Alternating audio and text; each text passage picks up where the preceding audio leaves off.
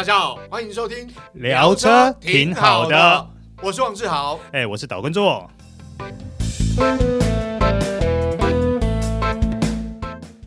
大家好，欢迎收听这一集聊车挺好的，我是王志豪，哎，我是导观众。哎，周哥，今天我们要聊这一集，其实现在就提供给大家做参考啦，因为。很多人买车啊，新车或中古车，其实都有一些 我们有时候会做的事情，有些是个人习惯，有些个人喜好。嗯，我说习惯跟喜好是不一样啦，就是说有些是有传统观念，诶，你应该要去，但是会做不会做看个人啦。对，好好好。那当然，因为现在很多车。配备都配得很好，对对对，所以你能够动手脚的地方也没那么多了，也没那么多啦。有些人就是买回来刚刚好，就是自己要，那顶多就是一些个性化的，好添加上去，就花点小钱，就看个人了。这就。对对对对对。那做哥，你你自己买车的话，你你有什么动作你会做吗？什么动作啊？如果新车的话啦，我可能买保险贴贴隔热纸啊。然后做一下美容，好结束啊，就就简单，这其实是基本工作，对，这基本工作我就结案了哦。那其实基本上现在买车，当然有，我们这样讲啊，有些时候 sales 会送，比如说，如果是我个人的话，就是行车记录器跟后视镜，嗯，因为后视电子后视镜这种东西，其实现最近讨论还蛮多的，因为我觉得还不错啊。对，呃，我这样讲哈，像行车记录器呢，大家知道现在买车基本上。都会请 sales，不要说 out sales 啦，就是请 sales 尬好力，嗯啊、哦，那当然他 sales 送的行车记录器，坦白讲规格不会太高啦，哦，但是最起码这个东西就有，对对对，用就够了，对对对。但是如果讲讲究一点，像我朋友这个讲究一点，他要高解析度，发烧级的，对对对对，他高解析度没有，这个有时候是啊，万一发生事故的时候，拍摄的画面要清楚。而且尤其是夜间，你知道好的行车记录器跟呃普通的行车记录器，不要讲说不好，就普通的行车记录器呢，在夜间的时候差距就会看得出来。哎，对，好，那尤其是比如说有前镜头、后镜头，好，那甚至我有朋友就是他也他不是他也不是爱炫啊，就是他讲求就是安全，所以他是四颗镜头，前后左右都有。哇哦，对，他有去装那。这个样子呢，可能一方面主机哦，这个规格要比较高；二方面呢，就是镜头解析度要好。所以 sales 送的他不尬，不尬，那就请 sales 转这个能送别的转别的给我。嗯，那他可能就自己去装了所谓的行车记录器四颗镜头的。或者是比较高规格，后面的是也是这个高清版 啊，而且是广角啊。那刚刚谈到电子后视镜，为什么最近讨论的很热烈？是其实大家会发现，有甚至有一些是原厂就对啊，就已经付了啊，对，就已经给你电子后视镜。嗯，那当然，如果你买的车没有，然后不管新车或是中古车，你买了车之后没有呢，自己加装，呃，有些要注意的，就是第一个就是施工的精细度。啊，施工精细度，我觉得这个部分关系到车室内装的这个好不好看，甚至牢固性。有些装设比较马虎，那么线头还会线还会露出来，或是没装好那个车内饰板这个没装好还会破起来，或者是跑对。嗯，那我觉得这要注意。第二个是，我觉得电子后视镜哦，呃，在挑选上面不是说电子后视镜每一个都好用，那有些时候关系到镜头解析度，二来是。它会不会夜间的？有我们讲这种东西，就是夜间的眩光好或不好，那这很重要。第三个呢，可能很多人忽略，因为之前哦，那个我们朋友 Alice 也有跟我讲，啊、他有提到，诶，这装电子后视镜哦，好，大家可能很容易忽略，就是你在电子后视镜很多是加装上去，对。那我讲原厂呢设计这个后视镜，它的承重。是有一定的，是经过设计，但是问题是你加装了外加上电子后视镜上去，它是有重量，而重量不轻。曾经有这个呃车友就发生过，就是装了之后久了，发现哎，什么后视镜一天到晚垂头丧气，挂不住。对对对对对对，就他承受不住那个重量，然后原本后视镜那个载重的它的那个机子可能就过重了，对，过重就一直就松掉，就滑，一直滑，一直一直垂头丧气。所以我我觉得这个部分要注意。目前我知道有些市售产品它已经有品牌有设计专用可以替换，嗯，就是可以呃，你要装电子后视镜的时候，它这个品牌就是已经尬在里面了，附在里面就可以换原厂的。好，这个我们讲说专车专用，嗯，有这样的产品，所以这个这个购买的时候要避免。嗯，就是要注意啦。那新车呃买回来，可能有些人还会动。我我刚刚跟左哥聊，有些人现在比较少啦，但是还是会有。就是我也不要说他爱好，就是这个朋友他在乎车市里头自己的独特性，所以他要去装。他买是这个布椅，嗯啊，他不是全皮椅啦，他是布椅。那他为了自己车室的独特性，那我们知道过去有些人会把自己喜欢的。NBA 球员球衣套在椅背上啊，对，那对对哇，那很早了，三十年前。对对对对对。那像我朋友，他就是去换了自己喜欢颜色的皮椅，但是皮椅是专车定做啦，还有自己再加了一层，很服帖，还蛮好看啊。但问题是，就是这个钱你要不要花，就看个人。哦，我觉得目前很多买新车的广大消费族群会去动这一块的，真的不比较少，比较少，真的少部分。可能类似比较多的，可能就是车外的，对，就是刚跟周哥讲，个性化嘛，看起来视觉效果好的嘛，对对对，可能哎加个什么呃侧呃，譬如说侧裙啊之类的，对对对对，一些空力套件，小鸭尾啊，空力套件这样。那像呃有朋友的，就是包括我自己也想，我看了之后，诶，我觉得好像也还不错，就是贴膜，嗯，哦，贴膜，因为大家印象中贴膜好像是贴整车的膜啊，其实没有。现在外面的贴膜店呢，其实如果今天大家知道为什么我会想去贴膜，就是你开高速公路难免有这个石头弹跳，对，石头弹跳，你可能你的钣金会受损，但伤口可能不大。但是呃还是会受损，那久了就坑坑洞洞、坑坑巴巴。那贴膜有好处就是保护，像我喜欢想要贴引擎盖这一块，对，那引擎盖这一块呢，就是它有保护的作用。那一方面改车色，就是你引擎盖，比如说我们讲凸洞凸洞的车色，就是这个引擎盖跟车身可能比较不一样。那有车友像我有车友是贴类碳纤维纹。有车有贴黑色，嗯，好，那就是一方面保护作用，二方面可以呃，这个外形上面有一些变化。对的，对。那也有朋友是整车都贴，因为他想要颜色原厂没有，嗯，他直接改色啊，对，直接改色最快的方式啊，对对对对。而且现在很多对于这种全车贴膜，就贴那种改色的话，嗯、哇，那种。各式各样稀奇古怪颜色都跑出来，对对对对，没错没错，而且价格也比较平易近人啊。坦坦白讲，因为可能也竞争激烈，二方面是材质真的不便宜。对对对对，材早期的吗？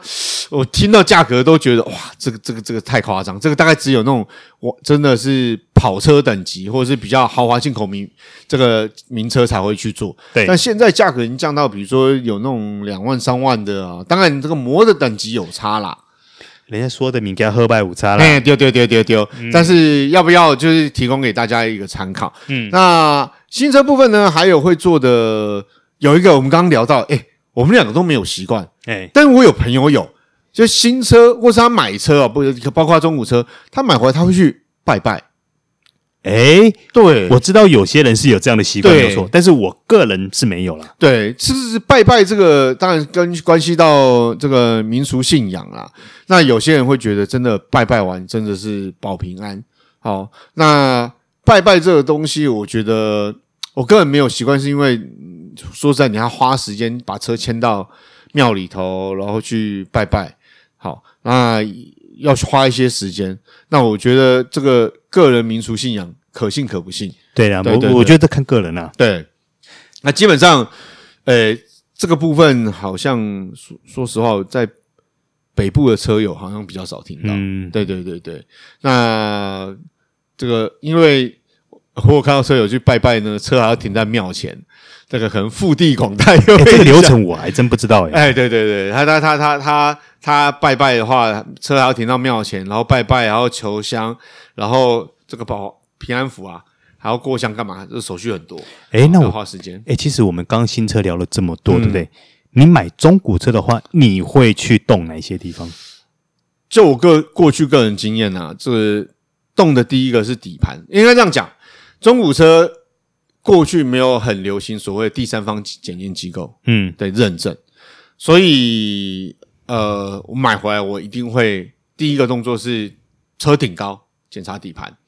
然后底盘呢，不是说不不不信任店家啦，因为基本上你要你确定你要买了，店家都会让你试驾，嗯，你大概就知道。那基本上店家敢卖，他也呃不会，应该是不至于骗你啊。嗯，稍微懂懂一点车，但基本上都骗不过。那呃，就是买回来之后你要检查嘛，你要了解，就是为什么要顶起来看呢？因为虽然车这车啊现在可以开。啊，这个中古车商大概也会给你保固，这个没有两三个月、半年，但是有很多耗材是现在不坏，以后会坏。诶，如果是我的话了，我的习惯，嗯，假设我今天买的中古车，入手中古车以后，我第一件事情，嗯，我会马上把它车里面的油全部换掉。诶，对，这是一个动作，就是一些空滤等等这些耗材换掉，换掉，没错，就是像做哥讲的，这个我们以前讲说，这个呃油水要换。好那我刚刚讲的底盘也一样，因为有些衬套，或是有些比如说呃零机就是硬体的零件，是你大概要有心理准备，就是为什么顶起来看，就是检查一下哦，哪些可能旧了，可能接下来要换，哪些哦还新新的，OK 就不用换，心里有底。嗯、对，那在驾驶过程里面呢，如果万一发生一些异音或是状况，你大概也比较知道是哪部分。是啊，对对对对。然后我我自己啦，如果说像你刚刚这些东西，可能陆续要更换的，嗯，呃，我我刚记了，我刚提到说，我第一个会动的是油，嗯，油的部分，我一定会先处理，这一定要，因为我不确定上一任车主他的使用状况。对对，好，然后这个东西动完了以后，可能我开始会去了解，说我手头上接的这台车。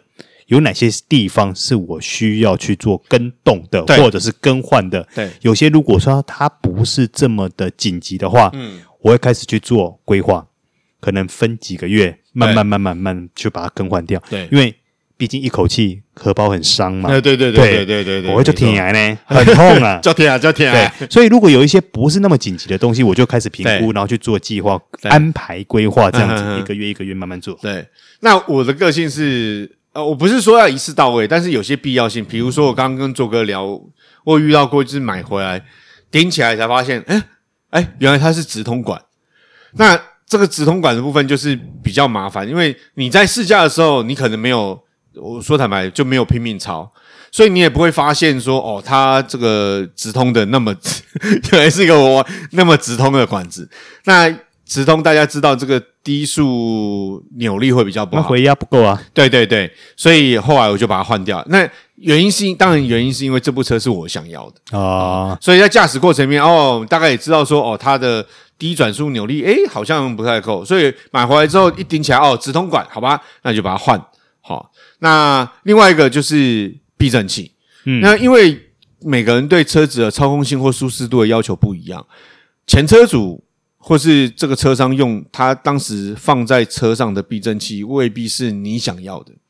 所以，而且，呃，有没有换过？我这样讲哈，你买中古车啊，如果是原厂避震器，而且这车有一点年份了，我想基本上这避震器已经可能就你必须要更换，对，要有心理准备。对对，所以基本上我回来，我大概都会换我自己想要的避震器，把它换掉之后，一方面，呃。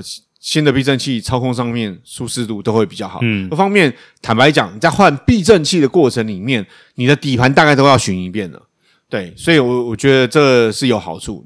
那第三个呢，我个人不会动，但基本上我看很多车友会动，就是喇叭啊，嘿，对啊，汽车喇叭，对这个，但我刚刚跟做哥聊了，这个豪华汽车、豪华进口品牌的喇叭，基本上配备可能比较好啦。哦，就算是早期比较中古车，嗯、比较旧一点，也都还可以用。但是我说实话，有些所谓进口车或是国产车啊，就未必。所以呢，呃，当我因为我就说我不会动嘛，但我有些车友会动，就是他去换比较好的喇叭。哦，不过说真的，我相信这个应该算很少数吧，因为现在包含连国产车，其实喇叭等级都用的还不错啊。对，但是这是呃一般可能消费大众，但有些车友他比较重视发烧级的。对对对，他可能你知道那个喇叭一拆下来，纸糊的啦，是，所以他他所以他就呃会要求说换有比较知名品牌的喇叭哦，这单颗喇叭，或是啊四颗车门的，可能车门的这个加重低音，或者是整个喇叭把它换的比较好一点，嗯，所以视听感这个听觉上面比较好，嗯，好，那除了喇叭之外呢，可能有些车友就像做哥讲的。就是我，我可能会去动引擎。这个动引擎不是、哦、你会去动引擎？动引擎不是说去改装，是干嘛？你知道吗？嗯，就是去清引擎本身。哦，你那个应该算是整理了。对对对，整理整理，就是把它整理好。因为这个是中古车的部分。对对对对，因为这个部分其实你不晓得前任车主或者是车商讲坦白了，搞不好他们自己。呃，有没有超车啊、哦？这个我们就说不定。那买回来，有些车友在比较 care 这个引擎性能情况下面，尤其是性能车款，某些特殊车款，比如说我们这个某些沙，嗯啊、哦，对，某些沙，你会想要稍微整理一下，对，稍微先整理一下，对、哦，整理一下。所以基本上有一些动作，这给大家做参考啦。就是说，你我们提到不是说一定要改装的部分，但是有些要。呃，加的部分，或是呃，像我们讲到拜拜，嗯，这部分就是求个平安、心安。那有些是硬体规格是自己想要有的，或是车色是自己想要有的，所以可能会去做这些动作。那提供给大家做参考。好，那以上就是今天的聊车，挺好的。我是王志豪，诶，我是导观众。好，我们下次再会，拜拜。拜拜。